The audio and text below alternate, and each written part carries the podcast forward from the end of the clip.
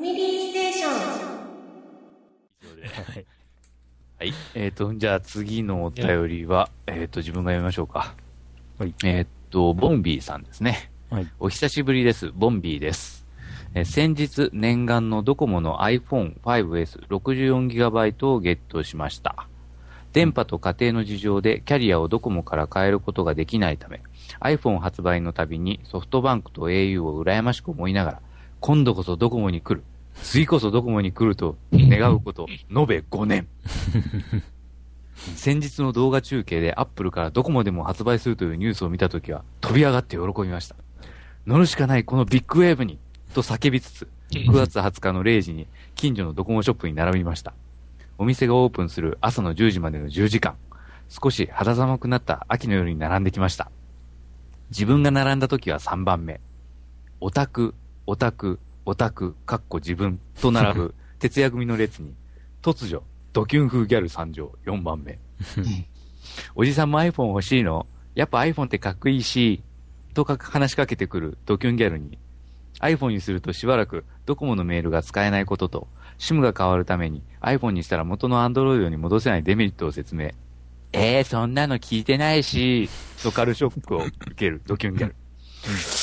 挙句の果てには友達を呼んで酒盛りをし始めるドキュンたちをよそに、静かにモンハン4をしながら、店が開くのを待ってました。そんなこんなでお店がオープンして、お昼ぐらいには iPhone5S のブラックをゲットできました。シルバーとゴールドは品薄のため入荷しておらず、当日はブラック一択でした。地元のテレビまで取材に来るほどの盛り上がりでした。で、iPhone に乗り換えた感想。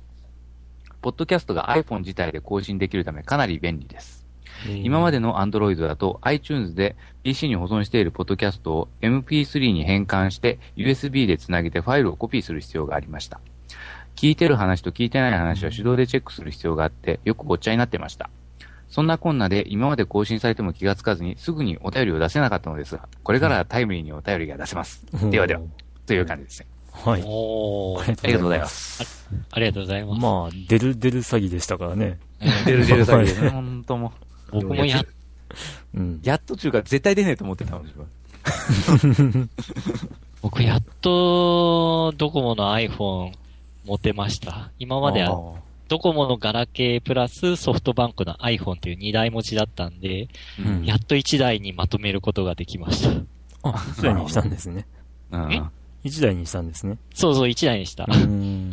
なんか、ゴールドか何かに、不具合か何かがあるみたいな話を聞いたんですけど。あー、なんかありましたね。画面が真っ青か、なんか画面がおかしくなるとか、そんな話じゃなかったでしたっけ？うん、いや、なんかちゃんとは把握してないんですけど、うんでもそれ以降、なんかその話題全然見かけないから中国特有なのかなとかちょっと思いつつ。おーいや、なんか、うん。あれ、何色だったかは、その、しばらく、その、回収して交換になりなるみたいなことをやってたみたい。へえ。うん。でも確かにゴールドだったと思います。なんかうん僕も記憶にあるんで。うんうんでも、なんかこういうめんどくさいことをしなきゃいけなかったんですね。iTunes に。おー。なんかクリックどうしてたんだっけ？え、僕 iPod ですけど、あ、そっか。うん。だから、iTunes で、うん、iTunes で普通にパソコンにダウンロードして、で、パソコンで同期でおしまいなんだ、だったんですけどね。あー。うんそっかそっか。うん。だからなんか普通に iPhone も、そんな感じでパソコンにつないだら同期で終わるのかと思っていたんですけどね。あ、うん。そういうわけにはいかなかったんですかね。あ、いや。iPhone は同期で全然 iPod と同じようにいけるけど、Android だと。めんどくい。さいと。はいはいはいはい。そっかそっか。うんなるほどな。Android。うん。Android、iTunes ってないんだっけ？ないんだっけ？とか言って。うん合いそうですけどね、でもね。でも、うん僕はないですね Android すほと持ったことないんでわかんないんですけど、パソコンにつないで同期することってちょこちょこあるもんなんですか？いや、しないっすね。あ、全然しない。しないっすね。アンドロイドですか？う。うんん。アンドロイドはしないんですね。しないですねできるみたいですけど。あのー、動画とかを、その、SD カードとかに入れようかなって思った時に繋いだぐらいですね。うんあ。あ。うん。僕はもう毎日のように iPhone パソコンにつないで、なんか中いじったりとか、はいはい。アプリ移し替えたりとか、うんいうのやってるんで、あとバックアップ取ったりとか。うん。だからもう、パソコンにつなぐっていうのは普通な感じですね。あの、iPod みたいな感じで。うん。はいはい。うん。まあ、ドコモは今だと、なんかその、えー電話帳とかの、うん。えーバックアップサービスがあって、自動でクラウドに保存されるようにあなってたりするんですよね。まあ、そのサービスに入っていればっていうことなのかもしれないんですけど。うん。うん。うん。まあ僕も、ボンビーさんと同じで、ドコモから iPhone ずっと待ち続け、続けてた一人なんで、うん、その気持ちわかりますね。う。うんん。なるほど。あ、そういえば、iPhone 系、Apple 系の話といえば、木川さんから、うん。お便りが来てなかったかな。来てないな。うん来てないですね。木川さんどうしたんだろう。おお待ちしておりますので、はい。なんてよい。しょ。うん。ボンビーさん、あ、そういえば、あの、さっきのドラクエの話で、ね、ボンビーさんもドラクエやってらっしゃいましたよね。ああで、。クリアしたっていうお話を、うね、ん。ちらっと見ました。なんか合計6、7時間ぐらいでクリアしたとかなんか書いてあって、え、そんな短時間でできるんですかって聞いたら、まあなんかさっき言ってたように、うんレベル上げが楽とか言って、うん。うん。みたいですね。あ、そうか、それと、そうそうそう、ボンビーさんがね、やっぱりその会話で僕がこう、脇から見てて、ほうほうって思ったのが、その、セーブするのにいちいち城に戻んなくてよくなったから、あの、あーね、楽って言って、うんう。ん。あ、そっかそっかって思って、確かに。うん。前まではね、本当に、城まで戻ってパスワード聞いて、それをメモって、みたいなうん。とこだったんですけど、まあ、こ今回は辞める時にも、あの、中断セーブっていうのがあって、うんその場で記憶されて、えで、再開はそこからできるっていう。うん。そうやっていくと、すごい時間短縮できるな、確かにって思いますね。あーうんうん。あの中断セーブなんですけどね。え普通中断セーブしたら、いまあそこから再開して、ゲームオーバーになるじゃないですか。え。はい。中断セーブ復帰しないですね、普通ね。ああ、しないでしょうね。うん、中断セーブからできちゃうんですよ。だからセーブが2箇所。はいはい。正当な冒険の書えとえ中断セーブと2箇所うん。同時にできちゃうんです。へえ。あまあまあ、こういう仕様だからいいかなと思って。あ、でも、あどうなんだろう。あの、Wii の、さっき言ってたドラクエ1、2、3が、中断セーブと普通のセーブで、ええ。ーっと、中断セーブが優先されちゃうんだったかな。ああ、そうなんでですか。その中断セーブした時の冒険の書も保存されてて、え。中断セーブから再開すると、え、え。その冒険の書も中断セーブの方に上書きされちゃうんでなるほど。っていう、なんか、やって普通にセーブしたはずなのに、誰かが中断セーブで復帰したせいで、えデータが前に戻ってるとかっていう、そういうトラブルが発生していたはず。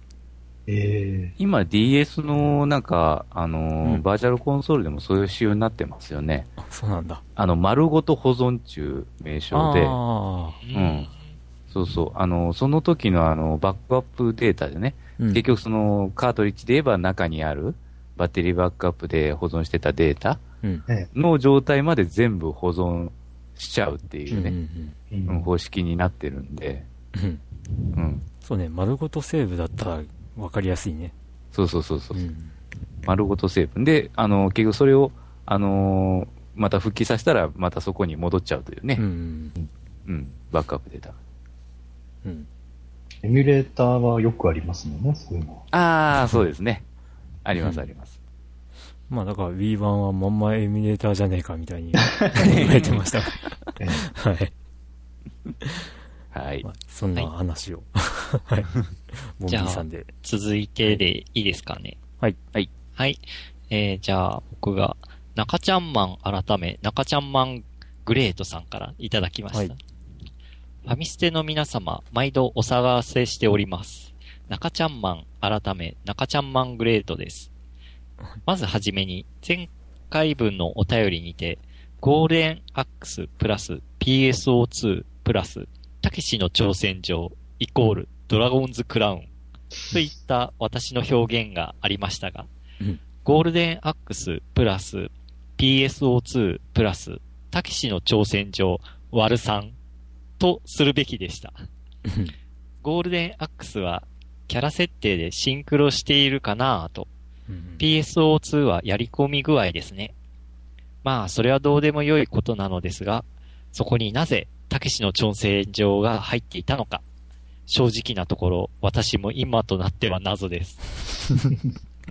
ちょっと笑わせたかっただけだったのだろうか。いや、そんなことはない。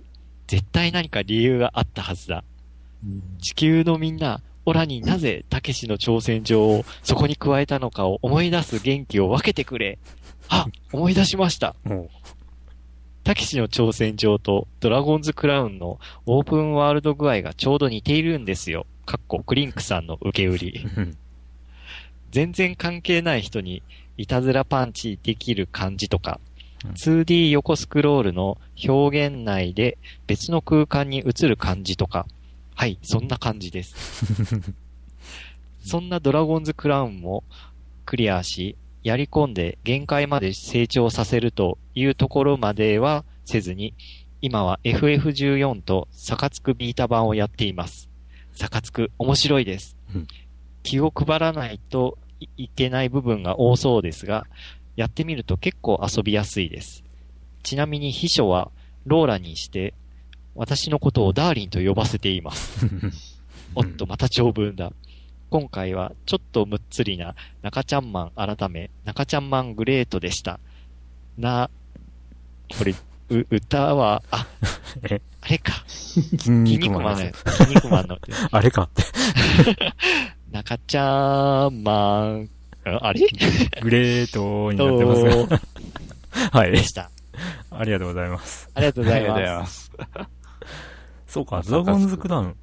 うん、ドラゴンズクラウン、ドラクラ。そうか。ビータ版が遊べるようになってるうん。でも、やったことないですけど、どんなゲームか、だいたい感じ分かりましたね、今のでね。な。そうですね。ええ 2D 横スクロールアクション。うん。で、たけしの挑戦状。カラオケがあったり、ね、敵が こう、社長を殴ったりとか。グライダーで飛んでったりとか。そうですね。クリアしたことはあるのは、私とクリンクさんぐらい？僕クリアしたことないですよ。え、クリンクさんないですか？ないんですよ、クリアはクリ。アしましたよ、僕。おー。夏の半分使いましたよ。ああ、そうだ。さっきの挑戦状はまあ自分もやりましたけど。ええクリアまではねっていう。うん大抵あの、飛行機で引っかかるんじゃないですかね。まあ飛行機ぐらいだ。うん。だからあ飛行機に乗って、あれ、なんか途中で爆発するかなんかでええ終わんなかったかな。何やっても爆発するんですよ、飛行機。うん。飛行機は絶対その、降りれないから。うんバッドエンドだよね、あれは。ええ、バッドエンド。うん。あの、あのなんかセスナかなんかで言ったら、あの、なんか変な、あの、あの、旧、なんちゅうかな、あの、よく、なんかどっかの国の独裁者によく似た、あの、少女、ね、旗があっててから、で、最最終的にはまあそこのなんか戦闘機かなんか出てきて、で、あの、越えられない山が出てきて、ズドン。うんうん。あれはグライダーが正解なんですそうそうそう、ハンググライダーじゃないといけない。うん。あの、着陸できないからね。うんでも着陸のなんか判定もちょっとおかしいんだよな、あれ。バグじゃないですかね、完全に。ね、クリアした、よかったよかったって思ったら、偉いの一言かと、ね、あの、そうそう、あの、クリアしたかと思ったらね、あの、序盤のフラグを取り忘れてるだけで、そこでゲームオーバーになったりとかね。へえやりましたよ、それ。ひどいよね、あれほんと。ひどすぎです。うん。ひどい。いやけど、よう、よう考えたなという。う。うんん。うん。いや、確かにそういうこともあるだろうという。うんうんうん友達3人ぐらいでずーっと考えながらやってたんですよね。おー。クリアしたのは素晴らしい。いや、しちゃいました。昔のゲーム、本当にやり込み要素っていうか、絶対クリアできないでしょってのが多かったですからやね。り込み要素っていうか、理不尽だったんで。理不尽ですよね。本当にうんうんうん。たけしの挑戦状は広がっていきます。うん。ドラゴンズクラウンじゃないのかって。あれ、ビータ版でしたっけ？ビータとプレステ3であるんですよね。そうです。で、これもクロス、データの共有ができたんじゃなかったかな？あーねうん。うん。キャラはみ三4キャラでしたっけ？いや、結構、6キャラぐらいいたんじゃなかったですかね。ファイター、アマゾン、ドワーフ、エルフ、ソーサレス、ウィザードのうん6キャラ。なるほど。うん6種類のクラス、5種類のカラーから選択。うーん。おう だそうです。まあ、使うなら今井あさみさんの声のエルフですかね。あ、アマゾンの声はあれですけど、あの、バロールですよ。ん？女神転生4のあの、ガンプの声です。ああ、はいはいはいはいはいはい。バローズさんの声です。うん。はいはいはいはい。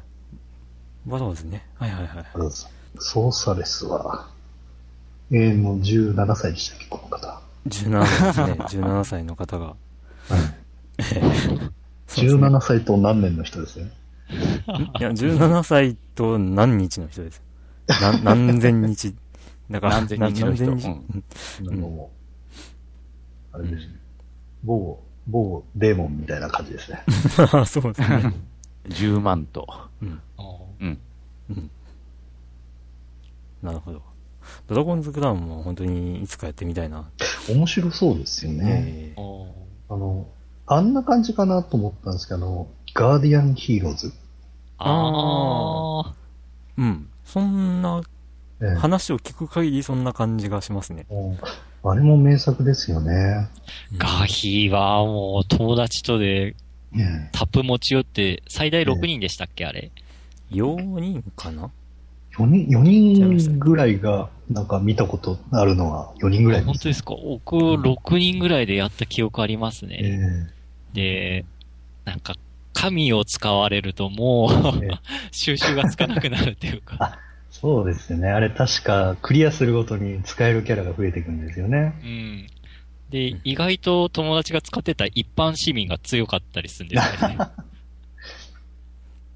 いや、あれこそ、そのね、その、ビータとかああいうので出してもらえれば、こう、多人数で参加できるから面白いですよね。いいですね。でもなんか、360版で出てますよね。とりあえずガー、ガーディアンヒーローズ。あ、そうなんですか？はい。うんあれ、なんか、たなんか、通信で最大、なんか10、何人でしたっけ ?6 人以上でできたような気がしますけどあ、。それすごい。VS モード限定で最大12人。あへえ。うん。Xbox ライブアーカイブス。ほう。10人。12人。すごいね。画面がとんでもないこと。まあね、セガサターンボンバーマンでええ10人対戦できるボンバーマンとかもあるんで、あうん、やりました。友達集めて10人で、ボンバーマンを。あれ、すごかったです。やっぱなんか10人とかなると、火力が結構でかくなるんで、ええあの、自分の視界の外から爆風がと、こう、やってきて、ええ食らってやられるっていうパターンが多かったですね。何やってるか分かんなくなっちゃいますしね。うん。まあ、それはそれで楽しかったですね、あれはそうで。すね。まあ、うん。ドラゴンズクラウン、いやーちょっとやってみようかな。そうですね。ということで、どんどんあれですね。やりたいゲームが増えていく。老後の楽しみになってきちゃう。うん。はい。はいはい。ありがとうございます。ありがとうございありがます。とうございます。では続いて、佐藤さん。はい。お久しぶりです。佐藤です。最近引っ越しなどでメールできずすみません。最近は我がイーグルスが優勝し号泣。あと実家からドリームキャストを持ってきて、嫁に荷物増やすな、言われ、号泣しました。おいで。久しぶりにドリームキャストのロードス島戦記をやりました。やっぱり面白いです。もしミープレーナーやってみてください。おすすめですよ。あと360のパンツァードラグーンオルタとシュタインズゲートを購入。おうあ、シュタインズゲートは iPad 版って書いてある。そうですね。うん。シュタインズゲートはまだ序盤ですが、キャラクターの会話でくじけそうで、ちょっと休憩し、オルタをプレイしています。あ、また、長々とすみません。えー更新楽しみにしてます。皆様お体に気をつけてください。んで、えーでは、東北より佐藤でした。ということで、おはいありがとうございまます。す。本当お久しぶりですよね。うん。いいな、ドリキャスのロードストやりましたね。やりたいんですよ。でも、あの、探しても売ってないんですよ。これが。あれ、うちにあったかな？おーっと、あの結、あれですね。うんこう、どんどん敵が、ボスだったのが雑魚化して出てくるやつですよね。最終ダンジョンあたりに。わわかんないっす。やったことないのでわかんないっす。そうなんですか？あれはすごい面白いですよ。意外とプレミア価格ついてたりするんですかね？あわかんないっすねどうでしょう。結構売ってた気がしますけどね。発売当時に買った気が。邪神降臨。うん。えー、ドリキャスでロードストー戦記。全然ロードストー戦記のキャラあんま出てこないんですけどね。うん。みたいですね。え主人公からもう、パーンじゃないし、みたいなえ違いますね。う感じですね。ん。赤毛の戦士って、アドルか。記憶をなくして復活した赤毛の剣士があって、本当にアドルみたい。アドルみたいだ。まあドリコレで、要はあの廉価版が出てるから、おそらくありますよ、これ。うーん。いや、まあ、あれなんですよ。こういう風にですね、ね大分では、全然見かけないゲームってのは多いんですよ。うん。だから、こう、本当に手に入れたい、置きたいものは発売日に買っておかないともう、いやあとは通販とかでも探さなきゃいけないんですけどっていう、ど。えうん、そういう境遇なのです。いや、でもゲームもあれですよね。ここまでこう、ひょっとしたらもう秋葉原も消滅する可能性もあるから、いやこー10年、20年ぐらいになった時に、その、ええゲームの、なんか、ヴィンテージものとかってなんかすごい高値で取引されてる可能性もありますね。ああ、ありますね。うん。なんかこう、ゲーム鑑定士みたいなのがこう国家資格とかになってて、あなたが高名なゲーム鑑定士の ファミコンキッドさん多分撮ってますよ、絶対に。とあうん、僕もと取りそう。ね、あ、あの、クリンクさんですか？あさあ、金がね。で、あれ？あの、ゲーム鑑定団とかいう番組があって、それに呼ばれたりとか。ですね。ー 今日はこの品、ロードストー戦記邪神降臨。ええこれ廉価版じゃなくて発売日の未開封ですよ。これはね、高いですよって。値段つかなくてなんか、ミュージアム入りになっちゃうんです。こんなものが現存してるとは。どうですか、ゲストのクリンクさん。いい仕事してますね、って言われて。いや、ありえますよ。絶対意外と今、アマゾンで見、調べたら、はい今ありますね。前調べた時なかったんですよ。なかったっていうか、出て,、はい出てなかっただけなのかな。あ中古で1715円とか。ああるんだそんなもんなんですね。そうですね。じゃあ、ほんと買ってちょっと遊んでみようか、チュキにはなるね。新品は6980円。新品もあるのかよ。うん。買っといた方がいいですよ、それ。一100万とか超えますよ、絶対1。万5000円とか。1万8000円が最高値かな新品。えドリコレ版ではないオリジナル版の新品未開封品です。うわーああ、廉価版じゃなくて、本物の未開封。だから、僕が今、話したやつですね。はいはい。で値段がつかなくてミュージアム入りしたやつ。でも、こういうの僕は買っちゃいけないんですよ。とりあえず僕は開封しちゃうんで。ああ、うーん。まあ、開封しねえと遊べねえんだけどね。ね。そうだよ。ゲームは使ってなんぼですよ。うん。遊んでやんなきゃいけないんですよ。ごめんなさい。いっぱい積んでます。いや、僕は少なくとも、開けてちょこっと遊んで、あいつかクリアするとあ、なるほど。決心して。うん。僕結構だから、発売日に入手して、えあの、廉価版が出る頃にやり始めるみたいなのが結構あって怒られます。本当によ、本当に本気で怒られます。え。本気で。何やってんですか？うん。いや、まあ、わからなくはないですね。ええ本当すみません。いや、でもちゃんとクリアしてるからいいと思いますね。必ずクリアはしますよ。うん。なんすか、ドラグーンさん。あ、いやいや、佐藤さんのええお便りの中で、あとなんか、パンツァードラグーンとか、うん。クリンクの好きな話題が他にも載ってんなと思って。そうです、そうです。パンツァードラグーンは本当にね、ごく最近もツイッターで、あの、どなたかとも話したんですけど、なんでツバイ以降がリメイクされないんだって言って、うんああ、そんな話題されてたんですか？ええ、ツバイはぜひともはい。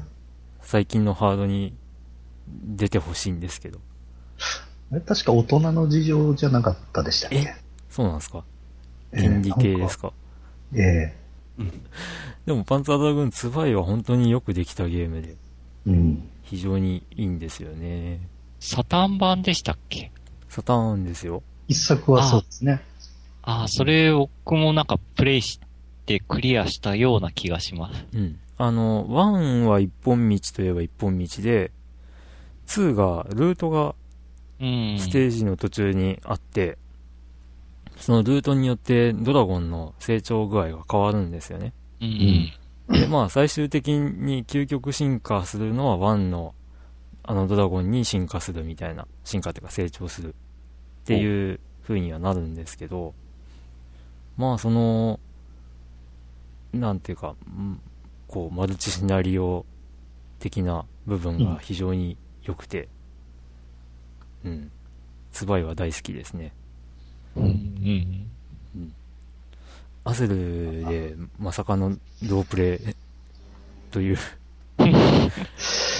すごい、あったかなこれも発掘すればあるかもしれないですねうん。うんうん。ツバイはぜひやったことなかったり忘れてるんなら、ええやりたいなぜひプレイしてみてください。ええ非常にいいです。サターンのは結構残ってるんですよ。うんうん。あとまあね、嫁さんにドリームキャストを持ってきて怒られたっていう。うん。そうなんですか。ドリームキャストもいいゲーム機ですよ。ええ。いい。ねねついこの間あれですね、11月27日がはい。ドリームキャスト発売日だったんで。ええドリームキャスト、そうそう、ドリームキャストは発売日に買ったんで、ええ思い出強いんですよ。うん発売日、あ、そうか、発売日は、まあ延期もあったけど、あれか、11月に出たんですね。僕が泣いたのはセガ、セガラリー2だ。ああ。ドンチタイトルだったのに、ね、なんか発売1週間前ぐらいに急になんか発売日は1月に延期しますみたいなうん発表されて、ふざけんなよとマジで。ね。あの頃は本当にセガラリー2だけを楽しみに生きてたんで、ああうん。そんな思い出がありました。はい。スタインズゲートはめげずに、ぜひ頑張ってください。そうですね。うん。そのくじけそうなところが、後々、こう、なんか、ああ、なんか、ああいう雰囲気も楽しかったなって思える時が来るので、ぜひ。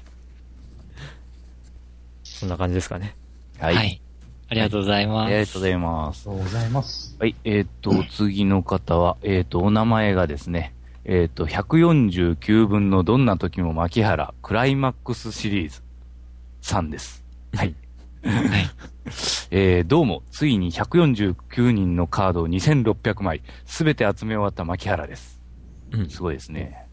えーこのゲームに最大の欠点があります。留守電のメッセージが2人以上入ってると、その日はその留守電に入ってることしかデートができません。例えば前日に、マリコ様と明日デートの約束をした後に、この留守電二人以上があると、マリコ様とのデートに行けないのです。しょうがないから一人選ぶ。マリコ様との約束を破ったことになる。振られる。どうしてここでキャンセル機能がついてないのか。PSP の性能の限界なのか。まあ、個人的な意見だと多分まあ、作り込みの不足なんでしょうけどね。いやまあ、それか、それか、まあ、そういうゲーム性にしたってことなんじゃないかな。わざとね。以上、今度こそこのゲームの話は終わりです。引き続き、最近久しぶりに実況パワフルプロ野球をやっています。2011年の決定版ですが、このサクセスの戦国編がやりたくて買いました。この戦国編は野球の練習中にボールが当たり、主人公がタイムスリップして戦国時代へ行ってしまいます。うんそこで主人公が野球を広めて天下統一を野球で勝負するということです。まず、主人公は9人の武将の中から誰に使えるのか選び、その武将のもとで天下統一を目指します。選べる武将は、織田信長、ピッチャー。豊臣秀吉、セカンド、外野。徳川家康、キャッチャー。武田信玄、ピッチャー。上杉謙信、ピッチャー。毛利元就、外野。長宗我部元親、サード、セカンド、ファースト。島津義弘、ピッチャー。伊達政宗、ショート。ちなみに、勝ったらその武将を自分のチームの仲間にできます。うんさらに、街を探索で、運が良ければ、服部半蔵、ピッチャー。猿飛佐助、ピッチャー。宮本武蔵、サード。佐々木小次郎、外野。前田慶次、外野に出会い仲間にできます。で、えーなんか宣伝文句が書いてあるんですけど、最新情報、実況パワフルプロ野球2013、感謝価格で3980円、PS3、PS ビータ、えー PSP 版は2980円、10月24日発売。うんここで終わっております。ありがとうございます。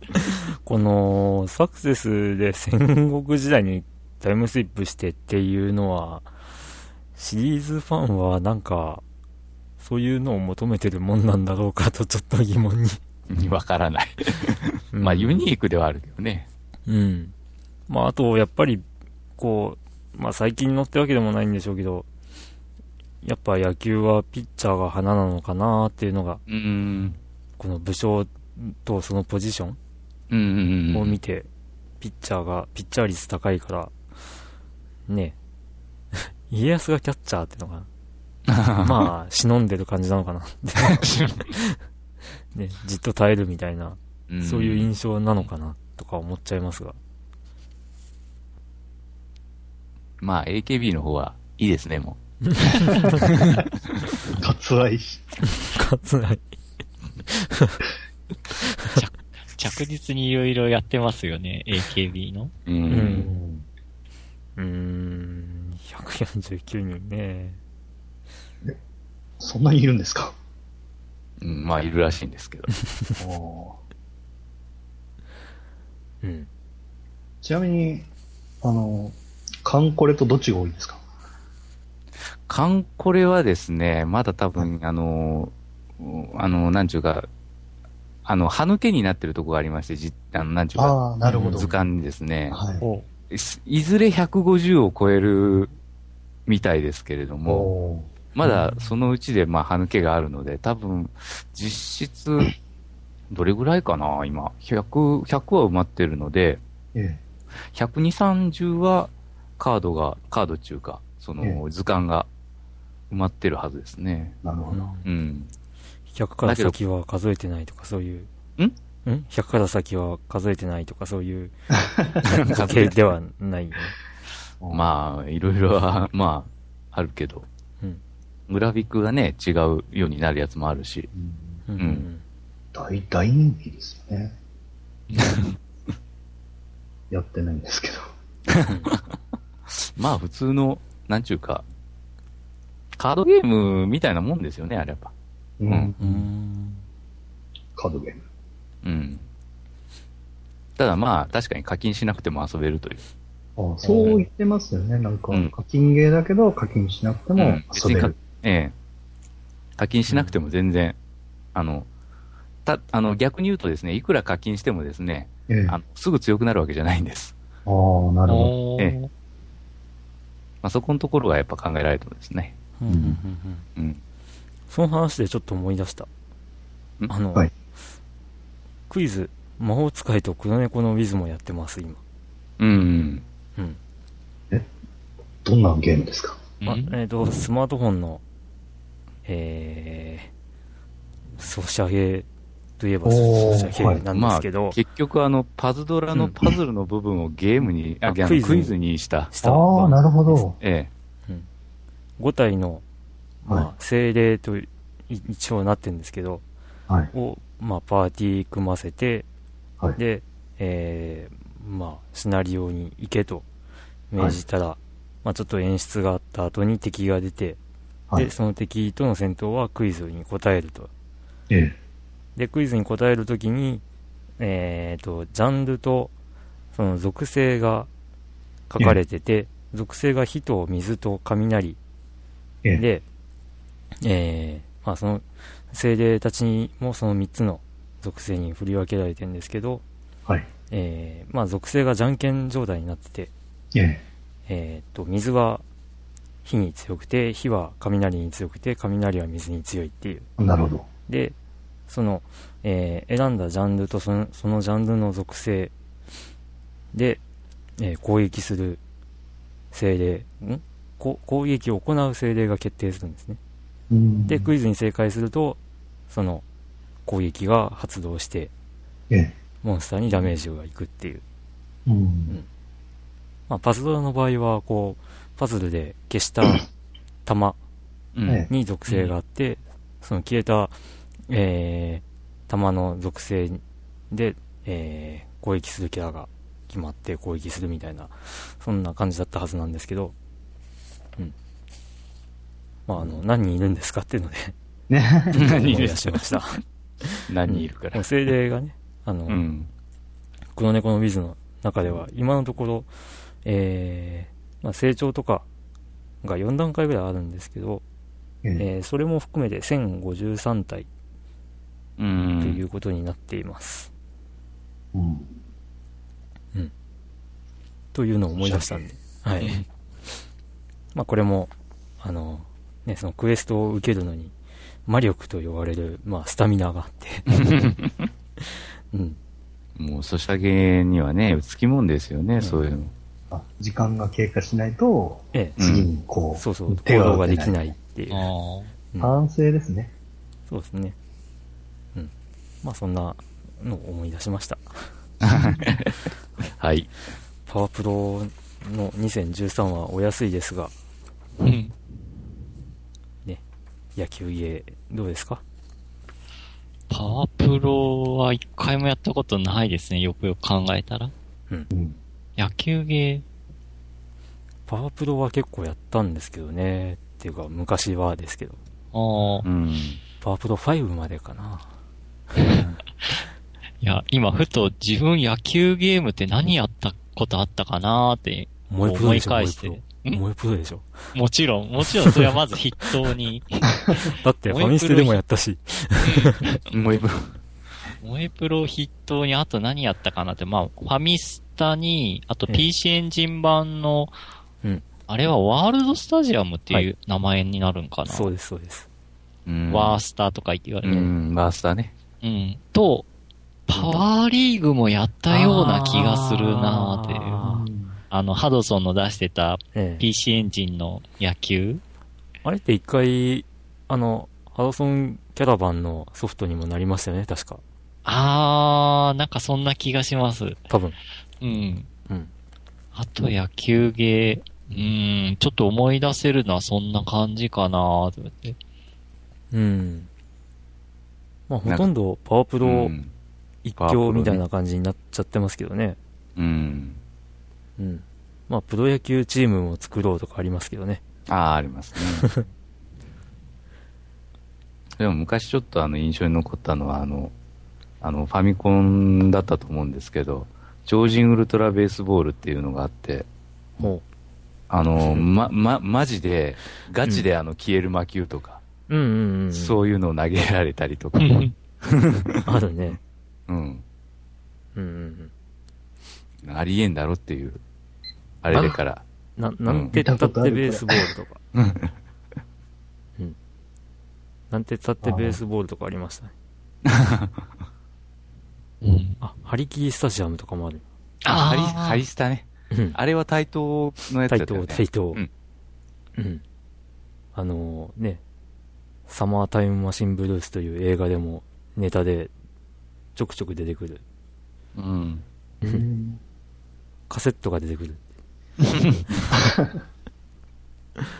うん。ツッ、ツッコミに使われる。ええ。野球というか、スポーツ芸は、う んなんかされてます？皆さん。いや、いや、スポーツゲーはほとんどしないですね。あスポーツさゲー最近ってこと？もううん、まあ昔そうですね。からかな、僕は。うん。最近スポーツゲ自分はスポーツはスポーツでもゴルフゲーしかしないね。あー、あー、あー、はい iPhone でまあ確かにゴルフゲームはたちょっとだけしたかなっていう、最近で言えば。うん。あ、うん。うんまあ僕だったらパ、あの、あれですかね、やっぱ、サカツクですからね。うん。うん。ただ、あと今日、なんかちょっと寒くなってきたんですけど、あの、あれですよ。えー、Wii の、あ、Wii、Wii スキうんーうんうん。だっけ、うんファミリースキーだ。あ、はい、うん。うんファミリー好き。うんあれあの、ナムコの。うん。あれ好きだったなーって思いまして、ちょっクとややりたいな。で遊んだなと思って。そうそうそうそう。ちゃんとニコ動にデータ残ってますよ。おえ見てみよえはい。うん、大はしゃぎしてますから。うん、懐かしいな。あの、Wii Fit の、うん。あれに乗って体重移動してって、だったよね、確か。非常にいいです、あれ。うえん。うん。なんてことをあれ、うん。んあれ、なんか5.1ちゃんサラウンドで聞くと結構楽しいっていう。そうそうそうそうそう。素晴らしい。うん。ちゃんとあのースピーカーの場所がわかるっていう。そうそうそう。うんあの、リフリフト乗った時に、そうそう。ね。あと、下滑ってる時も、その、リフトとかのポールにスピーカーがついてんだなってのがわかるっていう。うん。今、うん今横切ったあれだな、みたいな。う。危ない危ない危ない。音が はい。ありました。ありました？ねまあまあ、あ、音だけなんですか映像は出ないですね。いや、映像込みだったはずですけど。再生をしなかったです。すいまあせん。あ。いや、最初じゃ音が出るでしょ 出ましたね。画面出てますね。う。ええ。あ、画面を見るわけですね。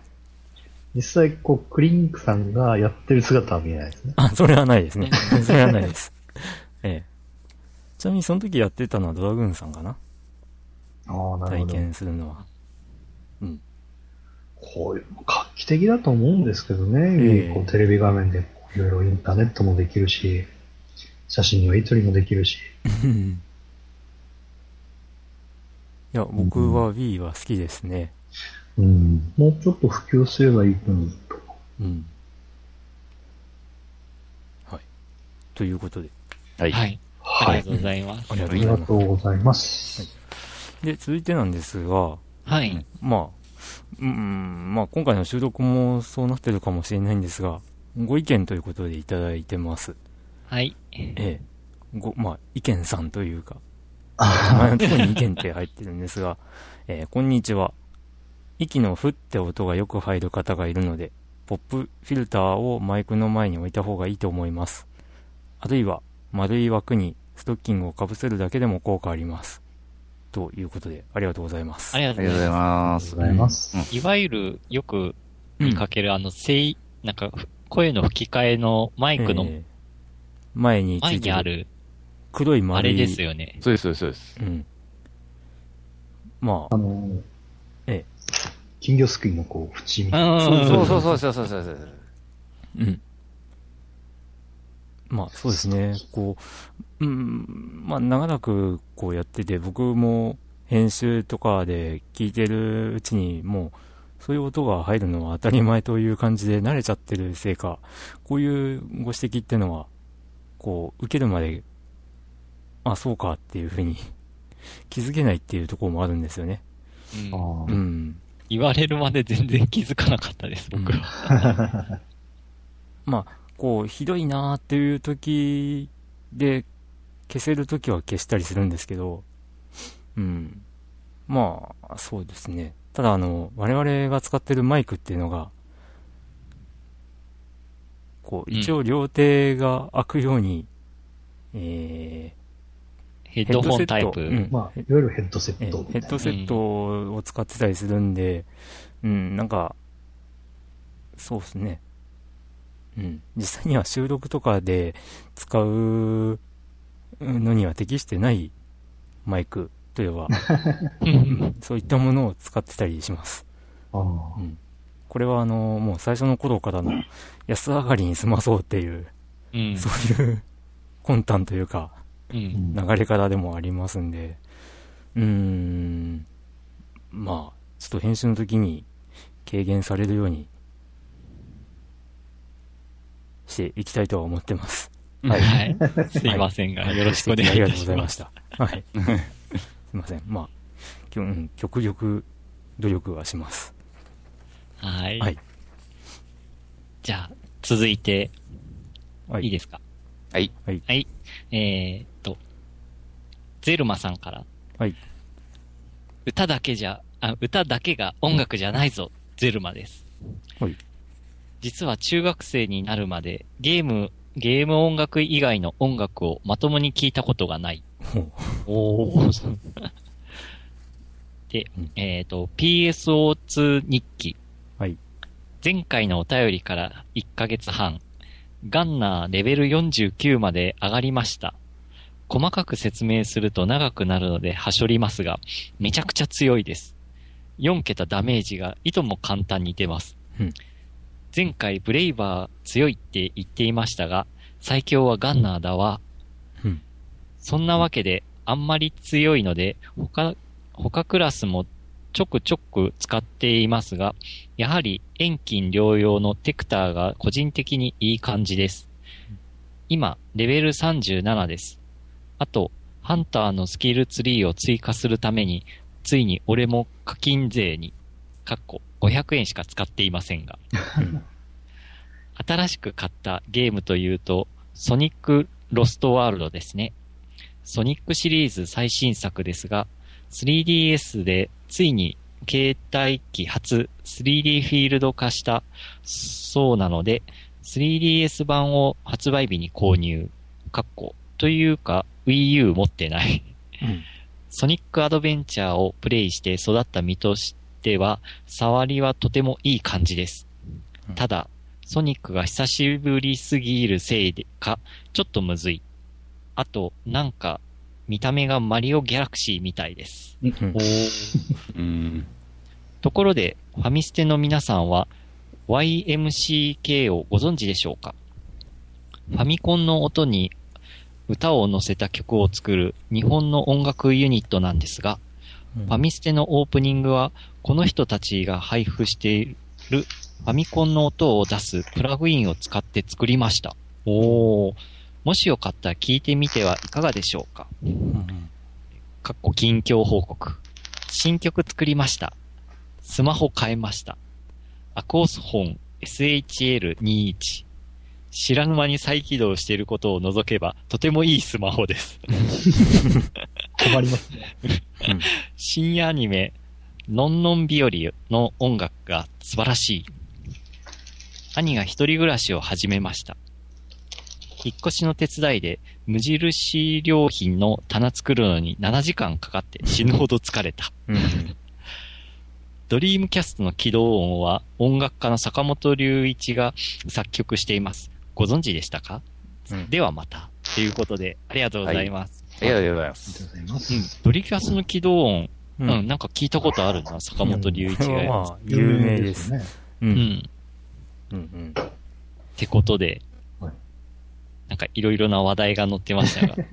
うんまあ、PS2、ガンナー最強ですね、今ね。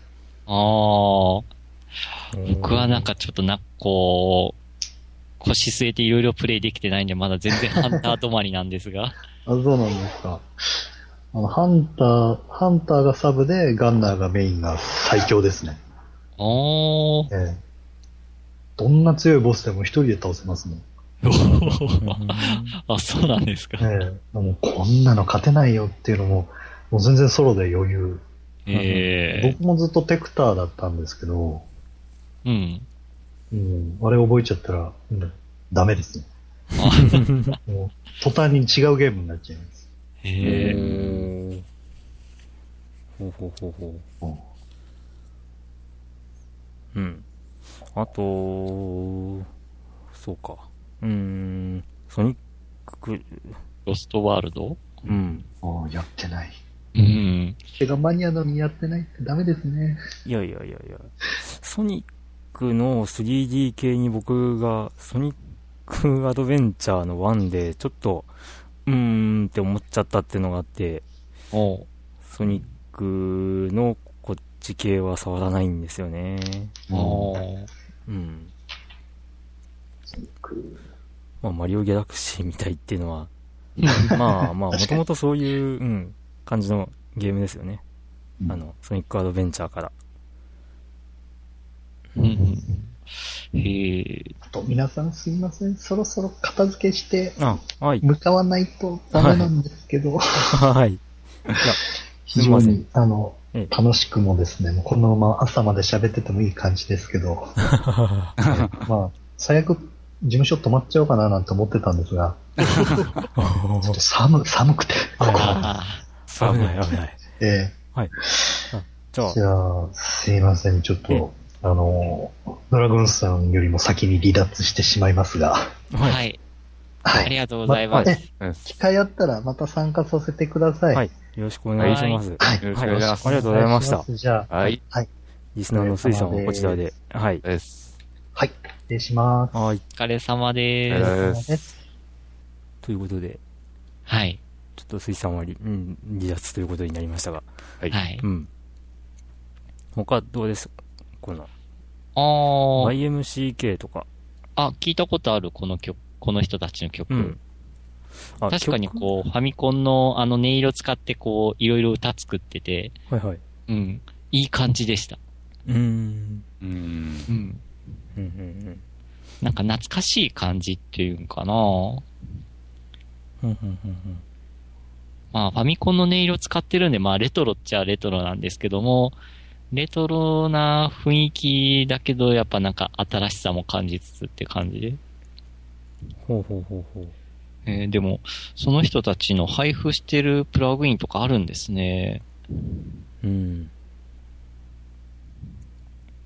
うーん。僕はこの、ね、名前しか存じ上げてなかったですね。おー。うん。そうですね。機会があったらちょっとチェックしてみます。はい。はい。あとはね、そうそうそう。あの、棚というか、僕もね、実家に戻るにあたって、ちょっとでっかい本棚を2つほど買ったんですよ。おー。で、それを組み立てるのにやっぱり時間かかりましたね。おー。うん本棚地味に重いんですよね。一つ一つのパーツが。うん。それもあって。あとまあ部屋も、部屋を片付けるために本棚をこう設置したいんですけど、片付いてないその部屋の中で本棚を組み上げなきゃいけないというのはかなり骨が折れましたう。ん。うん。なるほど。なんか、どっちが先かみたいな感じがな、うんなんか、片付けるのが先なのか、うん。組み立てるのが先なのか。うん。まあ本とか DVD をしこたま、そうの、ん。組み上げた二つに、うん詰め込むわけですけどね。ああ、それまではこう床に積み上げてたりとかしてましたから、うんうん。うん。まあそのおかげで一気うんにはかどるっていう、なるほど。うん。はい。そんなでした。はい。なんかその、さっき言ってたドリキャスの起動音、起動音だけでも結構な金額してたっていう、なんかどっかで聞いたことありますね。そうなのか。うん。あの、まあ、坂本龍一さんにこう作曲してもらうにあたりっていう感じで。作曲っていう感じでもないですけどね、あれね。うん。でもきっとお高いんだろうなとか思いつつ。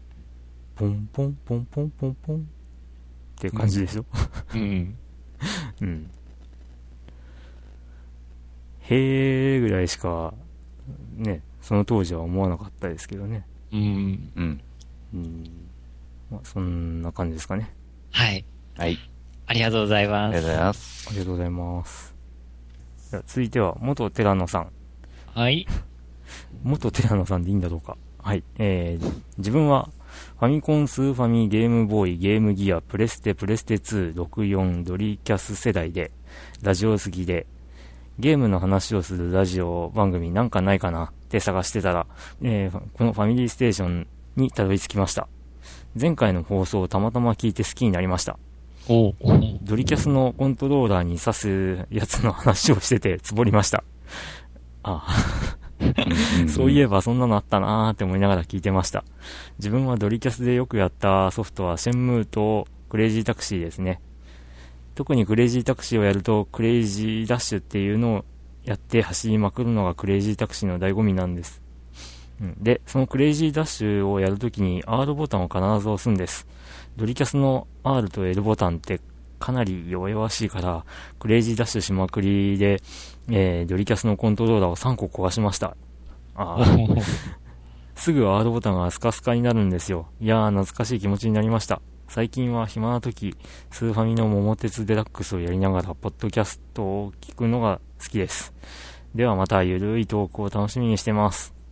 はいありがとうございます。ありがとうございます。うん。うん。なるほど。うん。ドリキャスのね。ねえ ドリキャスの LR、まあ弱いってよく言われてましたけど、僕そこ壊したことないんですよ。まあ自分もそこまでその L と R 使うような使い方してなかったような気がするけど。パッドは壊したことないなうん。あの、うちも壊したことないけど、壊れる話はよく聞いたなと思って。よく、まあ僕がさっき言ってたセガラリー2で LR をガンガン使うわけなんですけど、うん。うん。うん。うーん、僕は壊したことがないんですけど、うんっていうか、あれか、僕は、あの時ハンドルコントローラーをよく使ってたんだ。あたあ。だおー、ハンドルコントローラー2個壊しました。いいや、同じように、その LR 部分に当たる部分、ああ。あっけなくお亡くなりになられるので。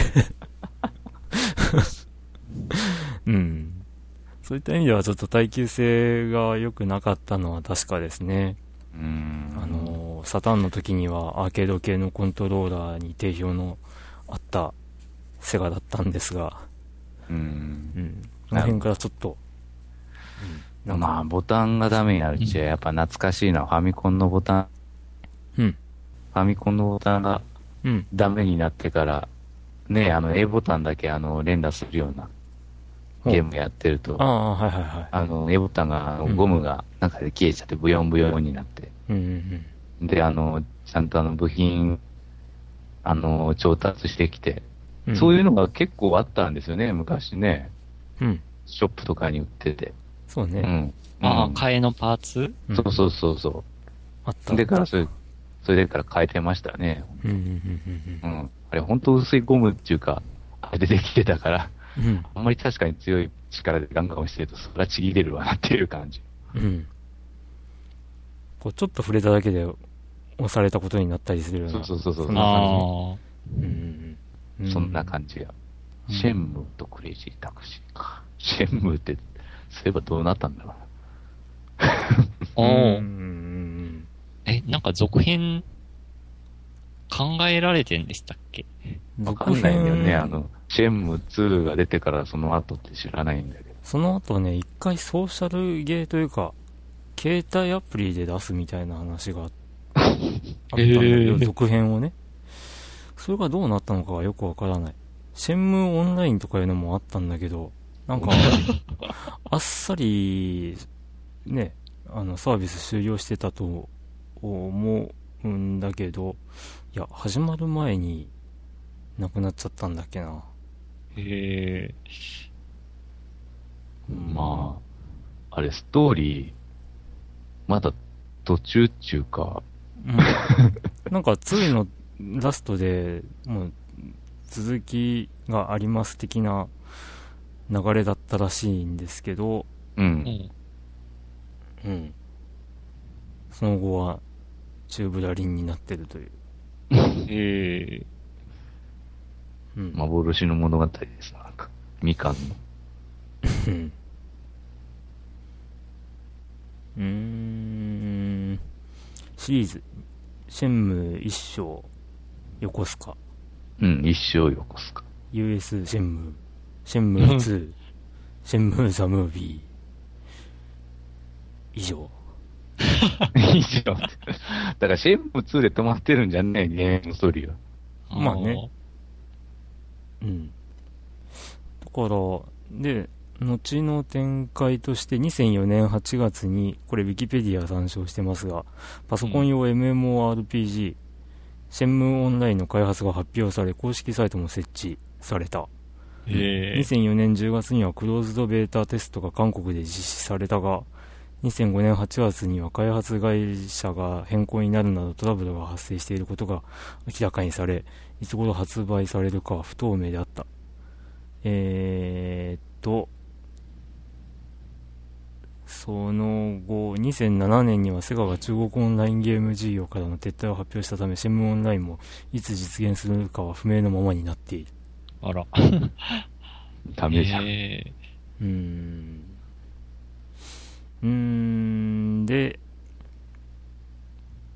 えー2010年10月7日、モバゲータウンを運営する DNA は、シェンムーシリーズの新作となるタイトル、シェンムー街を同日にオープンした PC 向けソーシャルサービス、Yahoo モバゲーにおいて、えー同年冬に配信することを発表。ー、ほう。あよくわからん。ーよくわからん。うんあ、そうかそうか。それで、それのサービスは始まったんだけども、うん。えー2011年12月26日をもってサービス終了した。終わってた。いけねうん。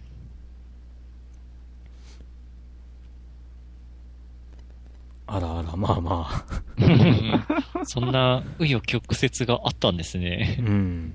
いろいろあったみたい。最初韓国だったけど、中国に開発が変わって、で、そこからもセガが撤退して、うんみ。たいなことになっていろいろあったみたい。ああ。あうん。そういえば、その、シェンムーの生みの親の鈴木優さんでしたっけ？うん。は、今、どうしてるんですかね？